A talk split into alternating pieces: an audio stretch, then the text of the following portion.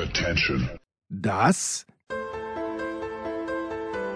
sind die Daily Nuggets auf Sportradio 360.de. Selten golden und ganz sicher nicht täglich, aber wir haben uns stets bemüht. Also meistens. Nun gut, zu besonderen Anlässen, wie eben heute, zum Thema Musik. Die Daily Nuggets. Jetzt. Herzlich willkommen zu einer neuen Folge von Musikradio 360. Wir stürzen uns heute mal wieder in die Geschichte der Rockmusik des Rock'n'Roll rein, reden über einflussreiche Bands, die ja dann einen Stammbaum kreiert haben, wo ihre Einflüsse vor den 60er Jahren bis heute sichtbar ist. Natürlich reden wir da von den Beatles, von den Rolling Stones, von den Birds, aber auch von Bands, die sowas wie die Ursuppe von Hard Rock und Heavy Metal sind. Reden wir von Heavy Metal, Black Sabbath, Anfang der 70er Jahre, die Band, die diesen Stil geprägt hat, äh, weiterentwickelt Mitte der 70er von äh, Judas Priest. Der Hard Rock ein bisschen früher dran, Ende der 60er Jahre, begonnen und geprägt von äh, Bands wie Deep Purple und Led Zeppelin. Und Led Zeppelin ist unser Thema heute, denn diese Band hat besonders viele Nachahmer über die Jahre gefunden und zwar einige besonders eifrige und besonders detailversessene Epigonen. Aber bevor wir uns mit den Nachahmern befassen, hören wir erstmal rein, was macht denn eigentlich den typischen Led Zeppelin Sound aus? Es gibt zwei Versionen von äh, Led Zeppelin Songs, um es jetzt mal ganz einfach zu machen und das eine ist der typische Led Zeppelin Rocker. Hier ist die Band, um die sich heute alles dreht mit ihrem Song Black Dog.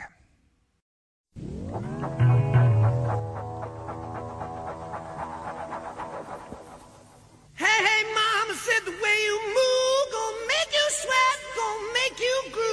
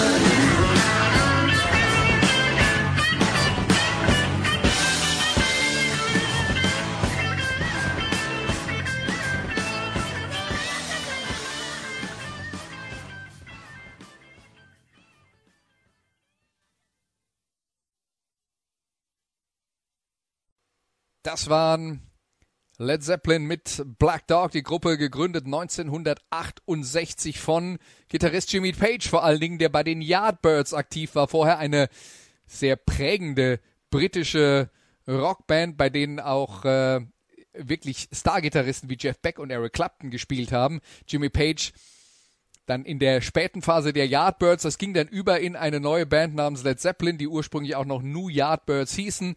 Rekrutiert nur der Sänger Robert Plant, der Bassist John Paul Jones und der Schlagzeuger John Bonham. Das Debütalbum 1969 aufgenommen worden und so wie das damals war, im gleichen Jahr kam dann noch die zweite Platte das erste Nummer 1 Album mit der Hitsingle Whole Lotta Love. Die Band ist unermüdlich getourt, vor allen Dingen durch Amerika, wurde dadurch zur größten Band der 70er Jahre, behauptet zumindest der Rolling Stone.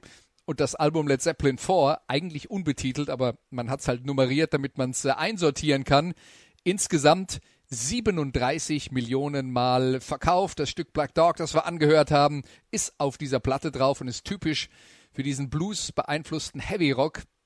Also für viele das Markenzeichen von Led Zeppelin. Aber sie hatten eben auch eine andere Seite und das war britischer Folk. Vom gleichen Album Led Zeppelin 4 hier ist The Battle of Evermore.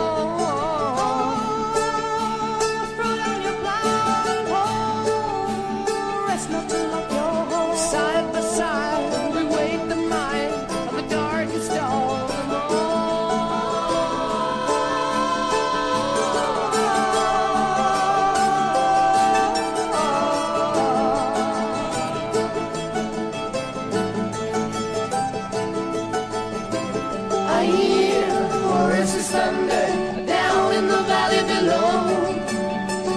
I'm waiting for the angels of Babylon, waiting for the eastern glow. The apples of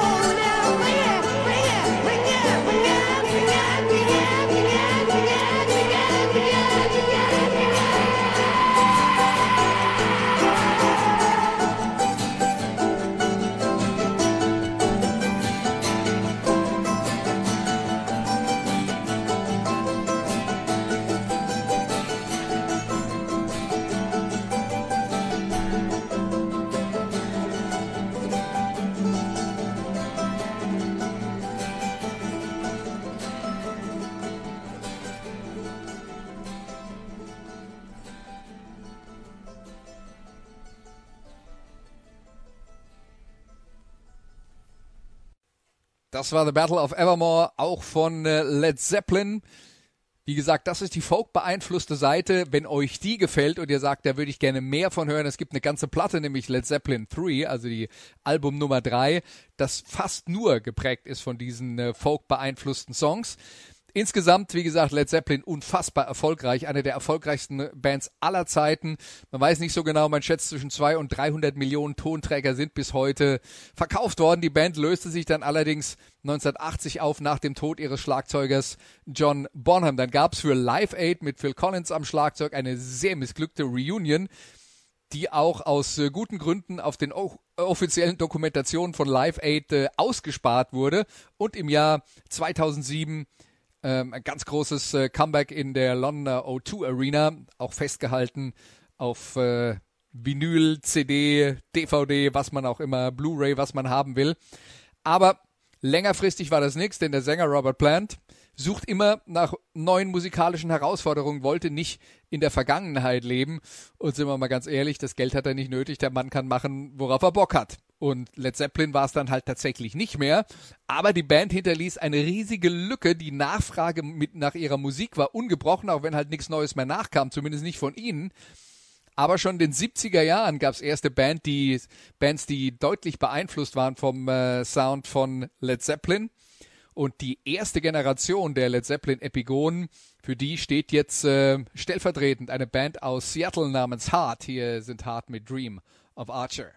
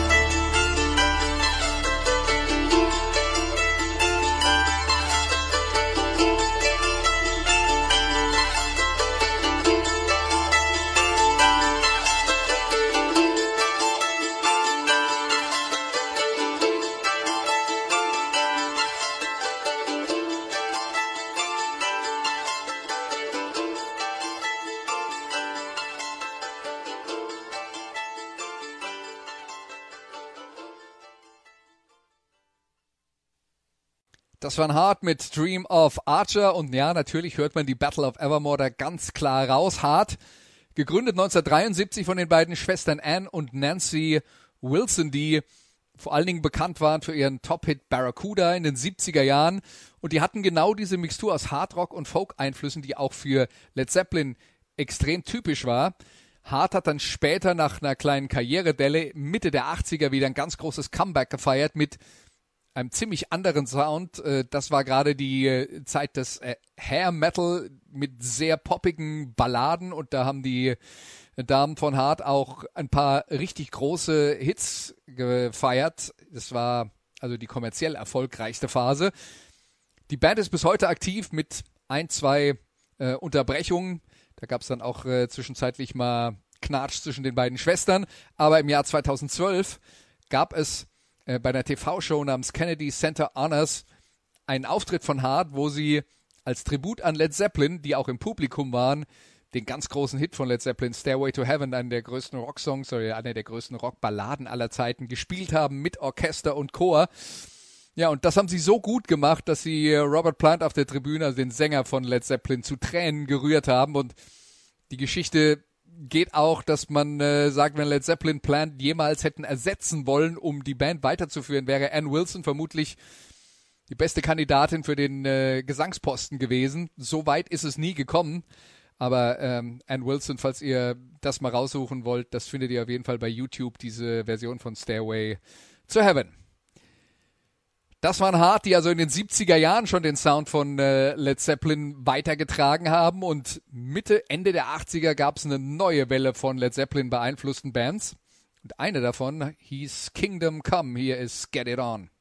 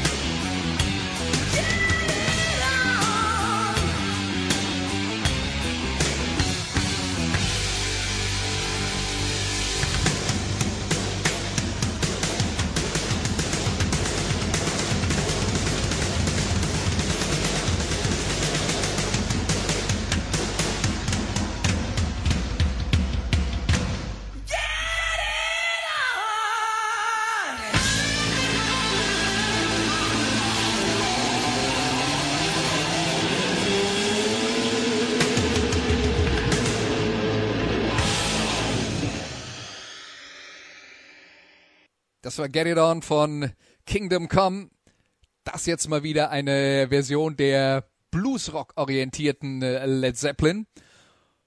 Und die Band Kingdom Come von einem Sänger aus Hamburg gegründet wurden, worden mit richtigem Namen Frank Wölschlager, aber genannt hat er sich Lenny Wolf und er hat in den 80er Jahren eine Band aus äh, internationalen Musikern zusammengestellt und tatsächlich dann in den USA aufgenommen. Da war auch der spätere Scorpions-Schlagzeuger James Kotak mit in der Band und das Debütalbum von Kingdom Come, das genauso hieß wie die Band, nach der Single-Veröffentlichung von Get It On, was damals in äh, den USA über MTV rauf und runter lief, äh, das Video, äh, da gab es so viel Interesse dran, dass sie mit den Vorbestellungen schon ein Goldalbum äh, bekommen haben für, ihr, für, ihr, für ihre erste Platte. Das Album stieg dann in den US-Charts bis auf Platz 12 nach oben.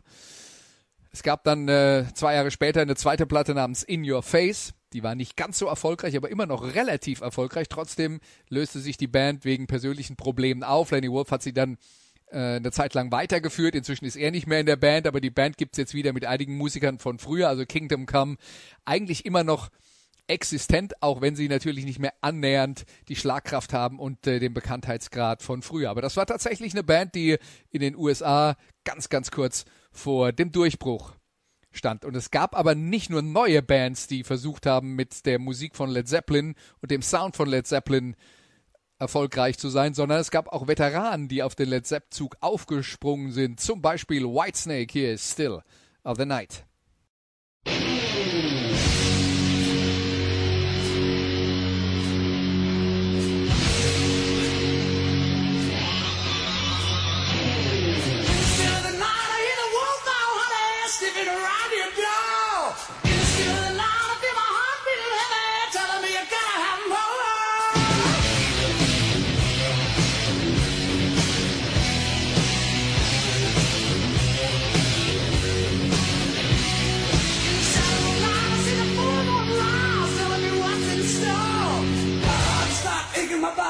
singing and I can't take them all.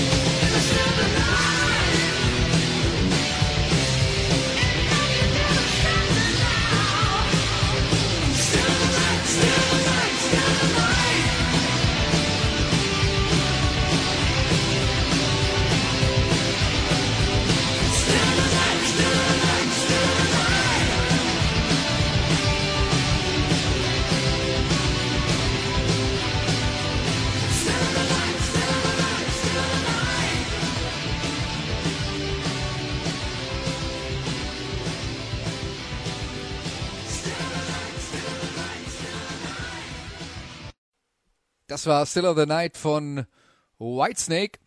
Lustige Geschichte insofern, als der Sänger von Whitesnake David Coverdale ist, der selber bei Deep Purple gesungen hat und Deep Purple war ja die andere Band, die neben Led Zeppelin sowas wie die Urväter des Hardrock waren. Die sind natürlich auch extrem erfolgreich gewesen, auch sehr populär. Einflussreich ja, aber so viele Nachfolger oder Nachahmer wie Led Zeppelin haben sie halt nicht gefunden.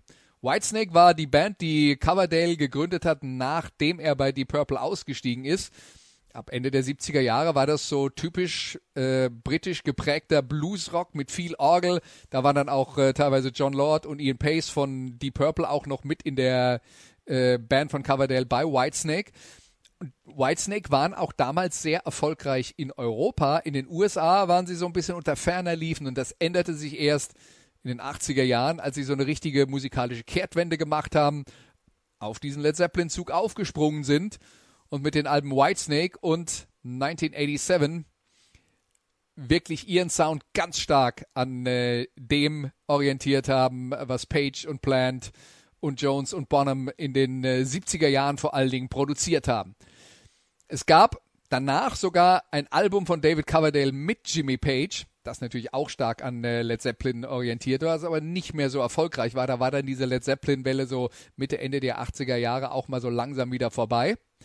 Whitesnake sind bis heute, heute aktiv, aber die Zeit neigt sich langsam dem Ende entgegen. David Coverdale sagt selber, hm, also wir werden jetzt äh, sicher noch ein paar Sachen machen, aber nicht mehr so exzess exzessiv touren äh, wie in der Vergangenheit.